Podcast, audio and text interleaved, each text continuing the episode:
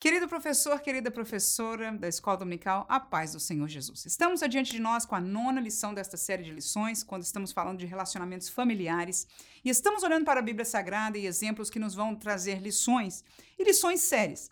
Verdade que essas últimas lições que falamos, sogra e nora, acerca da paternidade, tem nos ensinado algumas verdades e temos trazido algumas ilustrações muito claras da Bíblia para a nossa vida. E para nós chegou mais uma lição muito desafiante intitulada Uma Família Nada Perfeita, baseada na vida do rei Davi. O homem, que segundo a palavra de Deus diz, era segundo o coração de Deus. E este homem, segundo o coração de Deus, nós encontramos falhas, encontramos algumas diretas e algumas que podem ser inferidas da Bíblia Sagrada. E eu quero te levar a três tópicos, com foco em Davi como pai de família. Eu, não sendo um pai de família, eu sou uma mãe, vou tratar de usar a palavra de Deus como respaldo em todo o tempo para que o ensinamento desta classe venha plenamente da palavra de Deus. Portanto, nós vamos trabalhar em três tópicos, como de costume. Primeiro, eu vou falar sobre a falta de vigilância do pai de família, dele, Davi, ilustrado na história dele, aonde faltou vigilância. Eu vou falar disso que ele não vigiou como homem, como pai e como rei. Depois, as consequências dos erros do pai de família. Nós vamos ver três histórias trágicas na família de Davi causada por estes descuidos dele. E terminaremos com os princípios bíblicos para os pais de família, onde nós vamos trazer uma ilustração, alguns versículos, textos bíblicos, falando sobre exercícios, no sentido, por exemplo, de domínio próprio, da autoridade paterna, da submissão a Deus, a coisas que na prática ajudarão os pais de família a estarem centrados na vontade de Deus e desta maneira resguardado de cometerem os mesmos erros que Davi cometeu. Vamos à nossa lição, portanto. Primeiro tópico: a falta de vigilância de Davi, de um pai de família. Primeira coisa, ele não vigiou como homem, ele se rodeou de concubinas. Segundo, ele não vigiou como pai, ele se prendeu demais a emoções. E terceiro, ele não vigiou como rei, ele foi enganado nos conselhos. Claro que estes tópicos poderiam ser estendidos, mas deixamos assim para que seja subsídio suficiente para a sua lição. Segunda Samuel, capítulo 5 e versículo 13 é o primeiro texto bíblico que nós estaremos falando deste servo, deste rei Davi, como homem, falhando como homem, no sentido de que ele se rodeou de concubinas. Você até vai se lembrar de Salomão, lembra disso? Que a palavra de Deus que as muitas mulheres e as concubinas corromperam o seu coração, ou seja, a realidade de colocar mais mulheres dentro de casa. Estas concubinas não como homem, não melhorava em nada a sua realidade, a sua paternidade, a realidade do bem-estar da família e como homem foi aquilo que nós entendemos ter sido uma falha. Veja o que o texto bíblico diz: e Davi tomou mais concubinas e mulheres de Jerusalém, depois que vieram de Hebron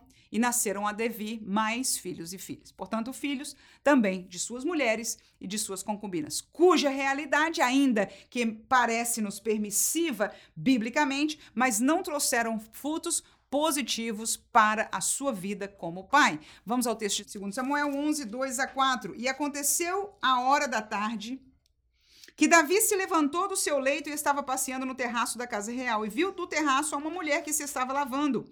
E era essa mulher muito formosa à vista, e enviou Davi, perguntou por aquela mulher, e disseram, porventura, não é esta Batseba, filha de Eliã, mulher de Urias, o Eteu? Terminamos com quatro, então enviou Davi mensageiros, e mandou trazer, e entrando ele a ela, ou seja, tendo relações sexuais com ela, se deitou com ela, e já ela se tinha purificado sua imundícia, então voltou ela para sua casa. Portanto, queridos irmãos, esta foi uma ação de Davi, vamos colocar o homem Davi que não vigiou como homem. Amém? Ele falhou ali, como homem, como servo de Deus. E não vamos só falar como homem do homem natural, porque a regra para o nome natural, no melhor dos sentidos, não é divina. É diferente para o homem de Deus, e quando eu falo homem de Deus, eu não estou falando neste contexto ministerial, estou falando de homens, sexo masculino, que temem a Deus, que são servos de Deus que honram a Deus como Adonai, Senhor de suas vidas. E Davi era um destes. Para além disso, claro, ele tinha um cargo de maior ainda confiança. Mas o fato é que ele, sendo servo de Deus, a palavra, no tempo dele, a lei o chamava a vigiar como homem. o adultério era inaceitável pela lei de Deus. E Davi sabia disso. Então, ao ele ter este relacionamento com Batisseba, ao ele desejá-la, ele quebrou, ele pecou contra a lei do Senhor. Portanto, claramente, através da escolha de muitas concubinas, através deste relapso, é, desta queda é, moral de Davi, nós vemos que ele falhou, né? Ele não vigiou como homem. Segundo, ele não vigiou como pai. Vamos olhar os textos, a emoção de Davi. Eu convido você ainda neste contexto, segundo Samuel, capítulo 13, agora, versículos 6 e 7. Depois saltaremos ao 21. Versículos 6 e 7 diz: Deitou-se, pois, Amnon e fingiu-se doente. E vindo o rei visitá-lo, disse Amnon ao rei, ou seja, Davi veio visitar seu filho, era parte do plano. Peço-te que minha irmã Tamar venha e prepare dois bolos diante dos meus olhos para que eu coma da sua mão. Versículo 7. Mandou então Davi a casa a Tamar, dizendo: Vai à casa de Amnon, teu irmão, e faze alguma comida. Vou saltar para o 21. E ouvindo o rei Davi todas estas coisas, muito se acendeu a sua ira. Ora, as emoções de Davi aqui. Primeiro, ele se quebrantou demais, sem questionar. Um homem com a sabedoria, com a vivência que Davi tinha, ele podia, no mínimo, Tô só elocubrando sobre a realidade, tá? Eu preciso encontrar. E eu encontro, em verdade. Eu não posso fazer doutrina disso, eu estou trabalhando, observando uma história bíblica de um pai. Mas que, na minha opinião, ao ouvir, né, entre esses filhos de concubinas e uma realidade de homens adultos, mulheres e uma pessoa vivida como Davi, não questionar o pedido de Amnon lhe faltou minimamente, pelo menos, um pouco de sabedoria. E depois, quando ele sabe do que aconteceu, a Bíblia diz que ele acendeu-se a sua ira, mas ele não fez nada. Ou seja, as suas emoções como pai foi adiante. A gente teve um exemplo desse na lição passada falando de Eli, que dizia para os filhos: "Meus filhos, não está bem o que você faz", mas ele não agiu com autoridade para dizer: "Vocês estão fazendo errado, estão comprometendo o ministério do Senhor e, portanto, não vão fazer. Eu mesmo, velho, vou fazer. Não façam, não ponham as suas mãos, não contaminem aquilo que é santo. E a gente encontrou, se você assistiu conosco a classe, no versículo 29 daquele capítulo, segundo capítulo, 1 Samuel, de que Deus disse a ele: Você honrou mais os seus filhos do que a mim. Então está ali claro que foi algo que Deus estava cobrando de Eli. E agora eu faço este paralelo para Davi, que teve o um mesmo sentimento. Ele se irou, ele ficou muito triste e muito bravo. A palavra diz irado com a situação. E não é por menos, mas ele não fez nada. Então, por que, que ele não fez nada? Porque a sua. Estou fazendo uma leitura. A emoção como pai provavelmente o impediu de fazer algo mais. E eu digo isso também porque há outros casos na vida de Davi semelhantes, paralelos a este, que mostra este sendo o caráter dele como pai. Vamos ao 2 Samuel, capítulo 18, versículo 5, diz o seguinte a palavra de Deus. E o rei deu ordem a Joabe e a Abzai e a Itai, dizendo, brandamente tratai por amor de mim ao jovem, a Absalão e todo o povo ouviu quando o rei deu ordem a todos os capitães acerca de Absalão. Ora, neste contexto da história de Davi, Absalão já tinha levantado literalmente uma rebelião contra o reino de seu pai. A guerra já estava armada. E ele estava já levantando-se para tomar o reino de seu pai e agora, os seus defensores, os seus servos, de um rei que sabia que Deus o tinha escolhido para este lugar, alguém que estava ali segundo a vontade do Senhor. Então, ele, ao invés de dizer, cumpra-se, faça, seja o que Deus quiser, não. As suas emoções como pai passaram além da justiça de Deus, do querer de Deus, e eu não vou desfazer de que nós, como pais, e agora trago para mim como mãe, não sejamos de alguma maneira movidos pelas nossas emoções. Mas como eu vou trazer no terceiro tópico, elas têm que estar como servos de Deus sujeitos e submissos a Deus. Porque Deus sabe todas as coisas e nós não, como servo de Deus, não podemos tomar parte na abominação, no pecado, na rebelião contra o Senhor.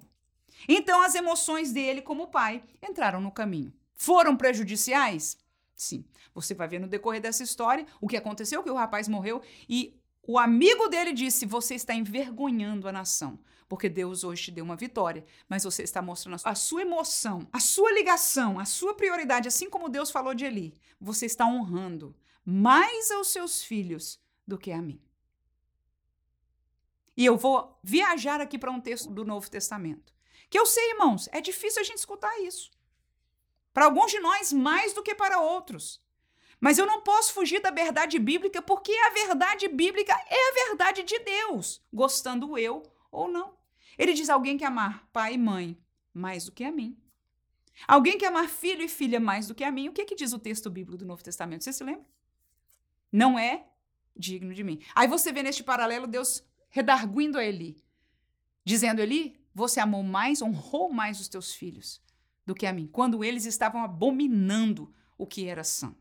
E não precisa com isso matar, não. É tão somente usar de autoridade e defender ao Senhor. E isto pode até ser salvação para os seus filhos. A mesma realidade poder ter vivido Davi. Termino com 2 Samuel 19, vou ler mais outros três versículos aí, do versículo 4, 5 e 6. 2 Samuel 19, 4 a 6 diz assim: Estava, pois, o rei com o rosto coberto e o rei gritava a alta voz: Meu filho, Absalão!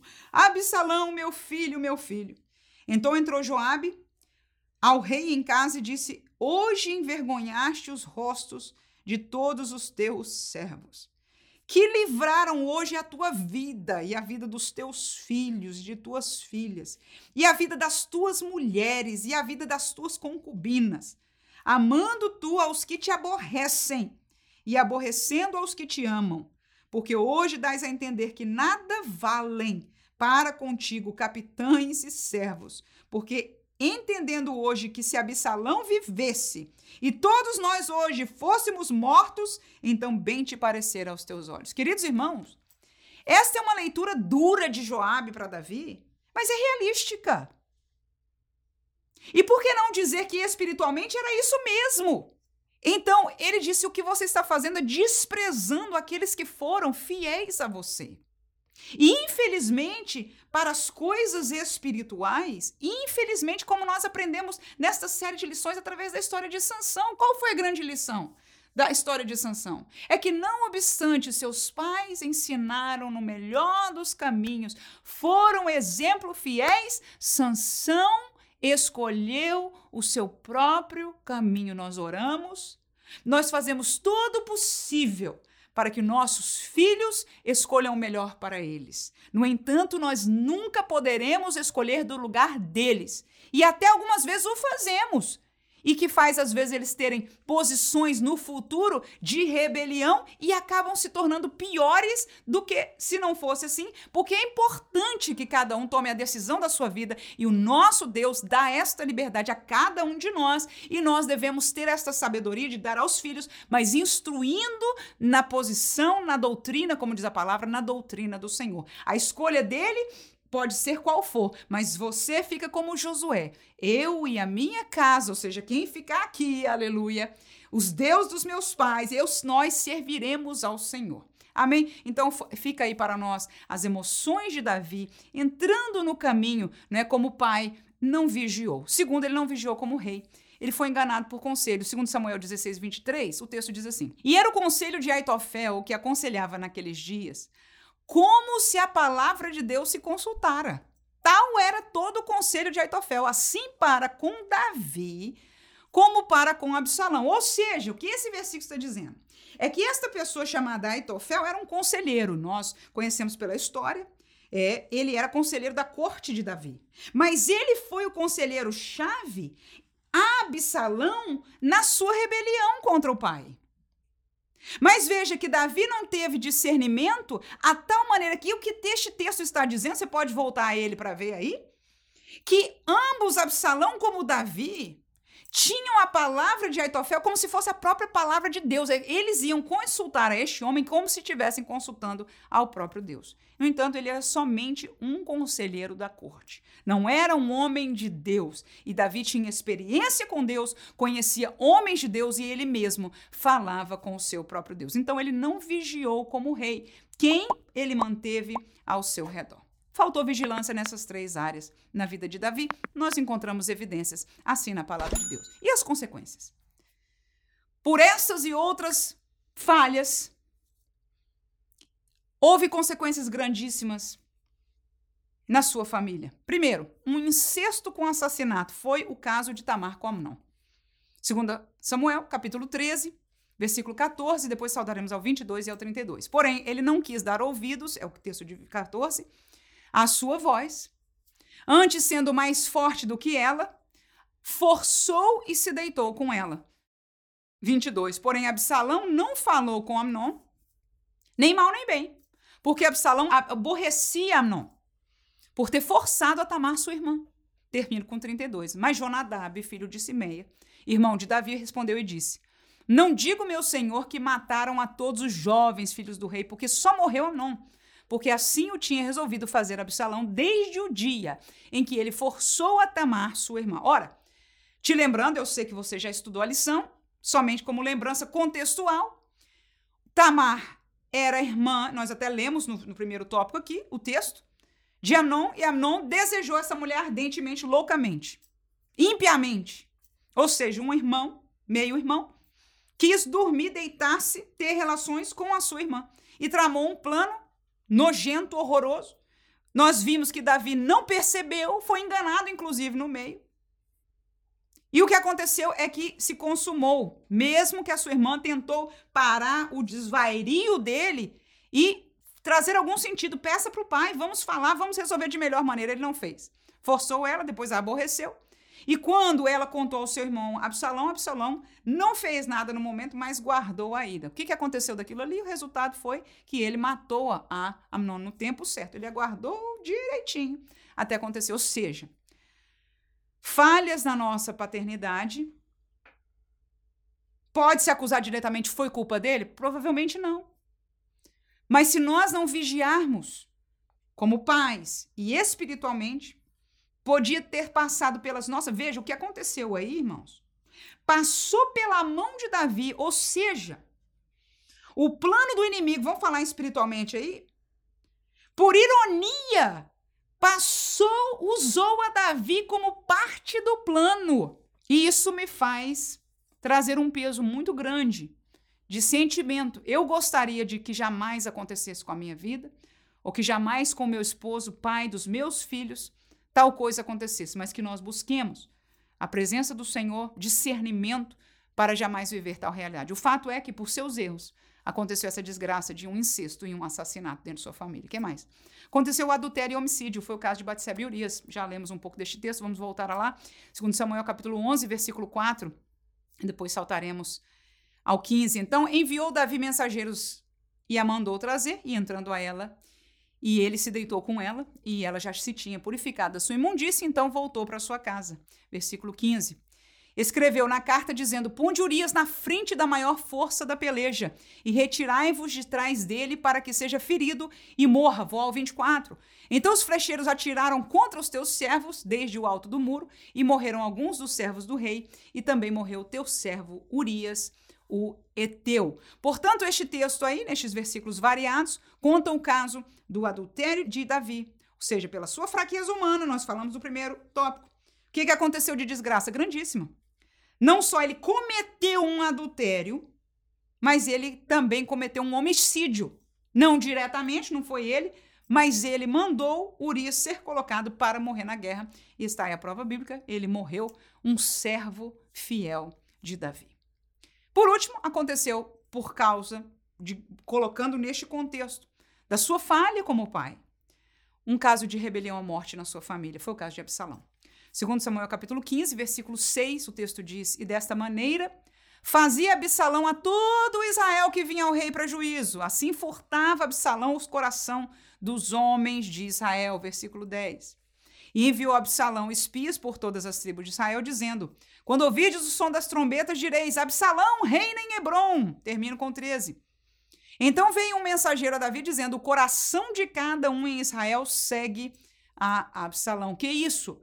É a figura da rebelião que aconteceu com Absalão. Ele teve uma astutícia e ele conquistou o coração das pessoas de Israel.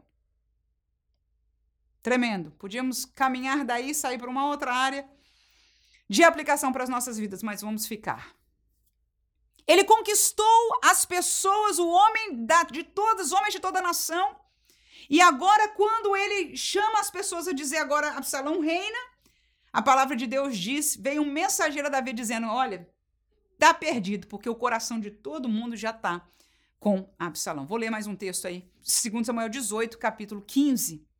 E cercaram dez jovens que levavam as armas de Joabe e feriram a Absalão e o mataram. Então, o fim da história deste jovem que se rebelou contra o seu pai, contra o servo de Deus e o rei da nação de Israel, foi a sua morte. Portanto, rebelião e morte foi outra tragédia consequência dos erros de Davi como pai de família. Por isso, o título da nossa lição, Uma família nada perfeita. Vamos terminar a nossa lição com princípios bíblicos. Agora vamos falar de coisas boas. Ajuda da palavra de Deus. Para minimizarmos, porque nós todos somos humanos. Eu, quando eu falo de uma lição como essa, comentei até com meu esposo, eu falei, é uma lição difícil. Eu não gosto de ver o mal nas pessoas. É difícil para mim ver como falei de ele, como falamos de Samuel e agora do rei Davi. Mas é importante para nós entendermos que eles falharam neste nível, para entender que nós somos tão humanos como eles e podemos falar, e para nós verdadeiramente com temor. Porque sabe, irmão, quando a gente falha com Deus, a gente aprende de uma maneira especial de que a gente pode falhar, de, da nossa pequenez. Quando a gente falha e entende que falhou, quando a gente vê na nossa pele a consequência do nosso pecado, da nossa falta para com Deus, nos traz um temor muito grande. Se alguém sai dessa, ou seja, se alguém realmente entende que cometeu e sai, pede perdão e busca o Senhor para sair daquele problema, nós nunca seremos os mesmos. Nós aprendemos com as nossas falhas. E agora vamos olhar três pontos separadamente. O que, que a palavra de Deus nos chama? E mais especificamente, porque estamos falando do rei Davi, como pai de família a fazer. Primeiro, o exercício do domínio próprio, um não à carne. Segundo, o exercício da autoridade paterna, um não à omissão. Terceiro, o exercício da submissão a Deus, um não à emoção. Portanto, este tópico vai ser a resposta contra o primeiro tópico que nós falamos, Davi falhou naquilo. Vamos lá. O exercício do domínio próprio, um não à carne. Leamos o texto de Gálatas, capítulo 5, versículo 24. E os que são de Cristo crucificaram a carne com as suas paixões e concupiscências. Saímos do contexto histórico narrativo de Davi, podíamos olhar no contexto da lei que ele vivia, mas nos cabe a nós, eu acho que é melhor para nós olharmos no contexto dos evangelhos, no contexto neotestamentário, que é aquilo que nós vivemos e somos aconselhados por Deus para fazer que somos de Cristo, nós crucificamos a carne com suas paixões. A nossa carne se levanta quem é o homem. Podemos dizer quem é a mulher também, mas estamos focalizando nos homens. Que não se reconhece o suscitar a força da sua carne, das suas paixões, das suas concupiscências. Né? No entanto, a palavra de Deus nos exorta, e porque somos servos de Deus, nós temos poder sobre ela. Amém? Não só sobre ela, porque este todos têm, mas sobre o pecado que nós, como servos de Deus, temos. Levo-te ainda a Colossenses capítulo 3, versículo 5, que diz: mortificai. Lá falava crucificai. Agora, mesmo parecido o vocabulário, né? Mesma coisa. Mortificai, pois os vossos membros que estão sobre a terra a prostituição, a impureza, o apetite desordenado, a vil concupiscência e a avareza que é a idolatria. Ou seja, nós como igreja, aleluia, somos chamados a matar a esganar, a impedir o movimento, a impedir a vida, a impedir que se levante e grite todo o nosso apetite carnal. Desde a prostituição, a impureza, até o próprio apetite gastronômico, né? Desordenado. Nós temos que ser senhores do nosso corpo. Ele não, a nossa carne não pode ter mais poder sobre nós do que o nosso espírito, o nosso ser espiritual. Agora tem uma coisa. Naturalmente ela terá, porque o espírito, o ser espiritual precisa ser fortalecido para exercer esta autoridade. Sim ou não, irmãos? Nós nascemos de novo, nós pertencemos a Cristo, nós desejamos o bem. Mas o que, que acontece na prática? É que muitas vezes nós não temos força em algumas coisas, é tão gritante que a gente segura. Mas em outras, como apetite desordenado, ou avareza, ou outras concupiscências, supostamente coisas menores, o que acontece? Nós não temos força espiritual para vencê-las. Qual é o segredo da palavra de Deus? É fortalecer ao homem interior, é fortalecer o homem espiritual. Nós, Igreja de Jesus, não vamos vencer as coisas da nossa carne, muito menos da espiritual da maldade, sem termos fortalecido a nossa vida espiritual com Deus. O Espírito vive em nós, mas somos nós que ativamos, somos nós que damos ouvido à Sua voz, somos nós que vamos agir pela orientação de Deus e pelo poder de Deus contra a carne e contra o mal. Como é que a gente faz isso? Se alimentando com a palavra. A palavra é que gera fé. Não é de, não é pensamento positivo de crente. Mas se nós não abrimos na nossa Bíblia durante a semana para ler um versículo, dois versículos da palavra, e estamos batendo no peito que somos crentes, servos de Deus e amamos a Deus, é verdade que nós amamos a Deus. Mas na hora H nós não teremos a força espiritual necessária para a batalha. Nós podemos dizer, irmã, você está passando do seu limite. É. Para nossa tristeza, nós já vivemos realidades como essas. Se admitimos ou não é questão individual. Davi foi o tipo do homem que admitiu.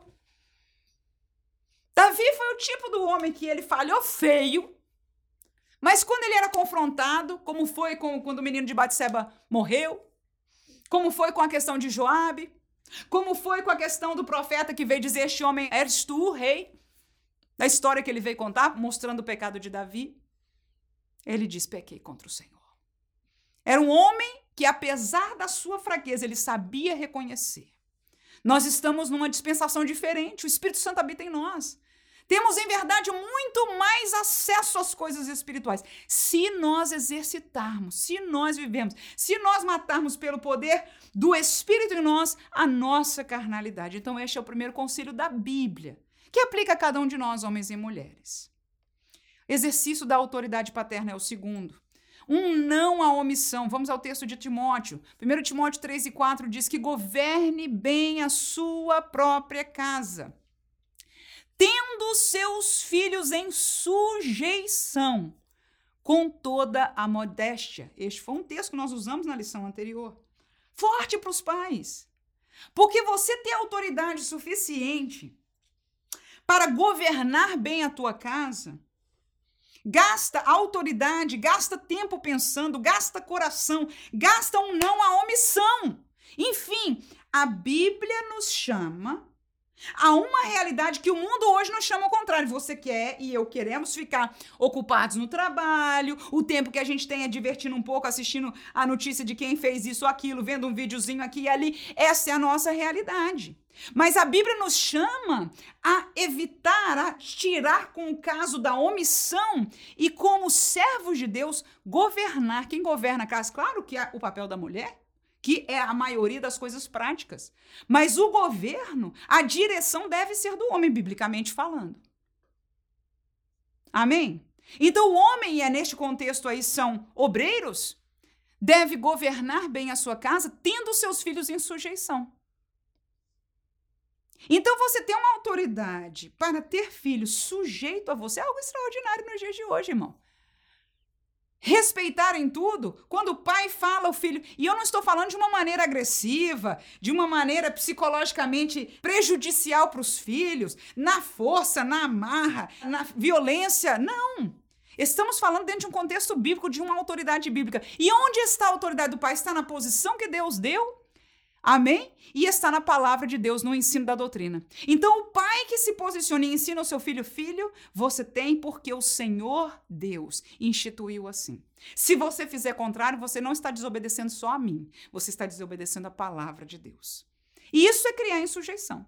E é de acordo com o que foi colocado, com o pedido que, que o filho te pediu para fazer, ou o que você está exortando a ele, temos que ter conhecimento da palavra para dirigi-los na doutrina do Senhor, no caminho do Senhor. Agora a pergunta é: que nos causa tremenda humildade diante de Deus.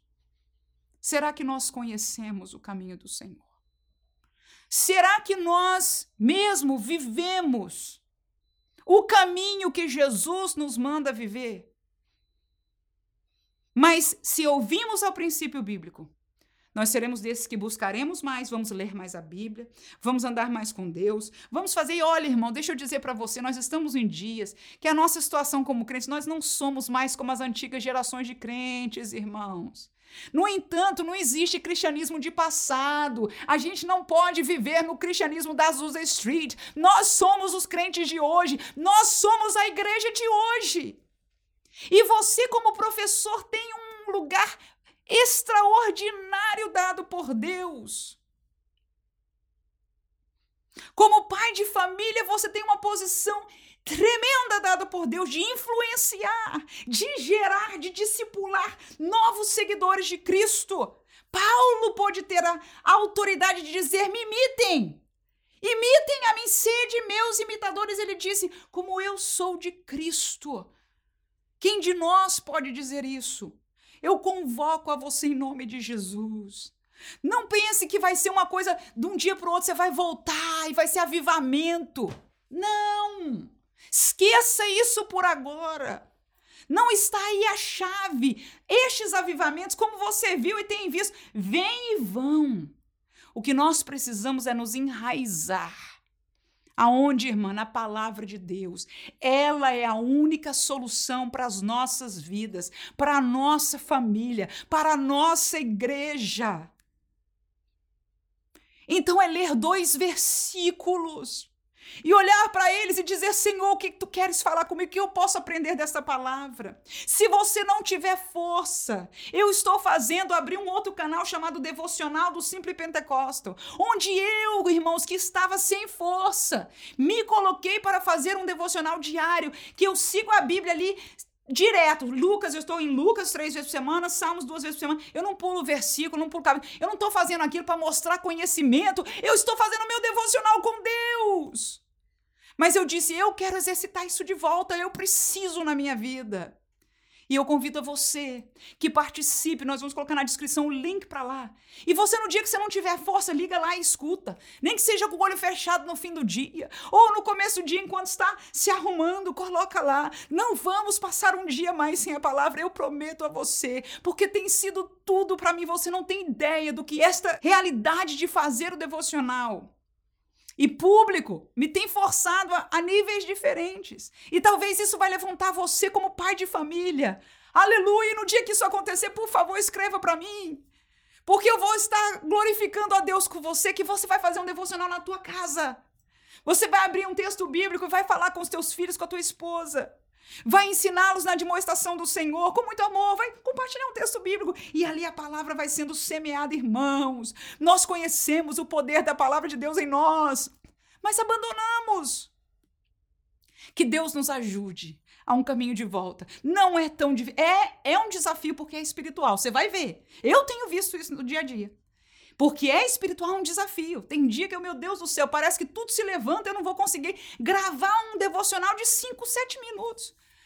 Mas porque eu me comprometi com o Senhor e eu fiz este compromisso com você, eu apareço lá, aleluias, glória a Deus. E tem sido verdadeiramente uma bênção grandiosa na minha vida pessoal. Exercício da autoridade paterna. Já lemos 1 Timóteo 3 e 4. E se você é novo, nós disponibilizamos este roteiro na descrição do vídeo e no primeiro comentário. Efésios 6 e 4 está o próximo versículo. E vós, pais, não provoqueis a ira vossos filhos, mas criai-os na doutrina e na demonstração do Senhor. Já falamos sobre isso. E termino com o exercício da submissão a Deus ou não à emoção. Falamos aqui que Davi falhou na emoção como pai. Gênesis 22, 10 a 12 diz: E estendeu Abraão a sua mão e tomou o cutelo para imolar, ou seja, matar o seu filho. Mas o anjo do Senhor lhe bradou desde os céus e disse: Abraão, Abraão! E disse ele: Eis-me aqui. Disse então: Não estendas a tua mão sobre o moço e não lhe faças nada, porquanto agora sei que temes a Deus e não me negaste o teu filho, o teu único. Que lição para nós! Davi não foi capaz de passar a emoção de pequenas coisas comparado com o entregar a vida dos filhos num altar a ser imolado e queimado. A Bíblia diz que Abraão tinha fé de que das cinzas Deus ressuscitaria o seu filho. Essa era a sua confiança. Ou seja, na sua cabeça, ele achava que Deus ia permitir imolar, permitir queimar e que das cinzas o Senhor traria de volta. Oh, mas o céu bradou porque Deus disse: Eu agora sei que a tua emoção não foi maior do que a submissão ao teu Deus. Este é o lugar que nós somos chamados a ter. E este é o Deus que nós servimos. Ele não quer sacrifício humano. Foi uma prova, Abraão. Amém. Deus não quer o pior para o teu filho, o pior para a tua família. Ele quer o melhor, mas o melhor para eles é que nós decidamos-nos e sejamos fiéis a Ele, a Deus. Porque se Ele não fizer, quem fará? Se ele não fizer o milagre de trazer o teu filho, meu filho, mantê-lo quem mais fará se a decisão é pessoal de cada um? Só Deus pode fazer. Somos chamados a instruir, mas somos chamados por último e que deveria ser primeiro, onde lá nós começamos na lição, a submeter-nos a Deus. Deixe dois textos mais, Atos capítulo 5, versículo 29 diz: Porém, respondendo Pedro os apóstolos disseram: Mais importa obedecer a Deus que aos homens. Mateus capítulo 10 e versículo 37, o texto bíblico diz: Quem ama o pai e a mãe mais do que a mim, não é digno de mim. E quem ama o filho ou a filha mais do que a mim, não é digno de mim. Que Deus ricamente abençoe a você, pai de família. Conte como quando eu oro para o meu esposo, eu quero incluir vocês na minha oração. Normalmente vocês que são professores de escola dominical, que são chamados para serem discipuladores. Que Deus vos dê a vitória no vosso lar, em nome de Jesus. E vos faça servos, como Paulo pôde dizer, que os alunos sejam seus imitadores, como vocês são de Cristo. Que o Senhor te abençoe em nome de Jesus. A você que é professor de escola dominical, que Deus possa te usar também neste domingo. E no sábado, se você ouviu esta programação antes do sábado, no fim do dia de sábado, às nove da noite, horário de Brasília, nós estaremos fazendo mais uma live. Toda semana fazemos com ajuda prática aos professores de como preparar roteiro, é, determinadas realidades que nós, como professores, vivemos, que são difíceis. É uma live bem interativa, bem prática para os professores de escola dominical. Esperamos que tenhamos bom tempo que nós tivemos nas duas primeiras, três primeiras lives já. Glória a Jesus por isso. Vamos continuar nessa caminhada entendendo que estamos sendo de bênção para a vossa vida e vocês para nós. E assim nós seguimos juntos fazendo a obra de Deus. Deus abençoe você. Em nome de Jesus. Amém.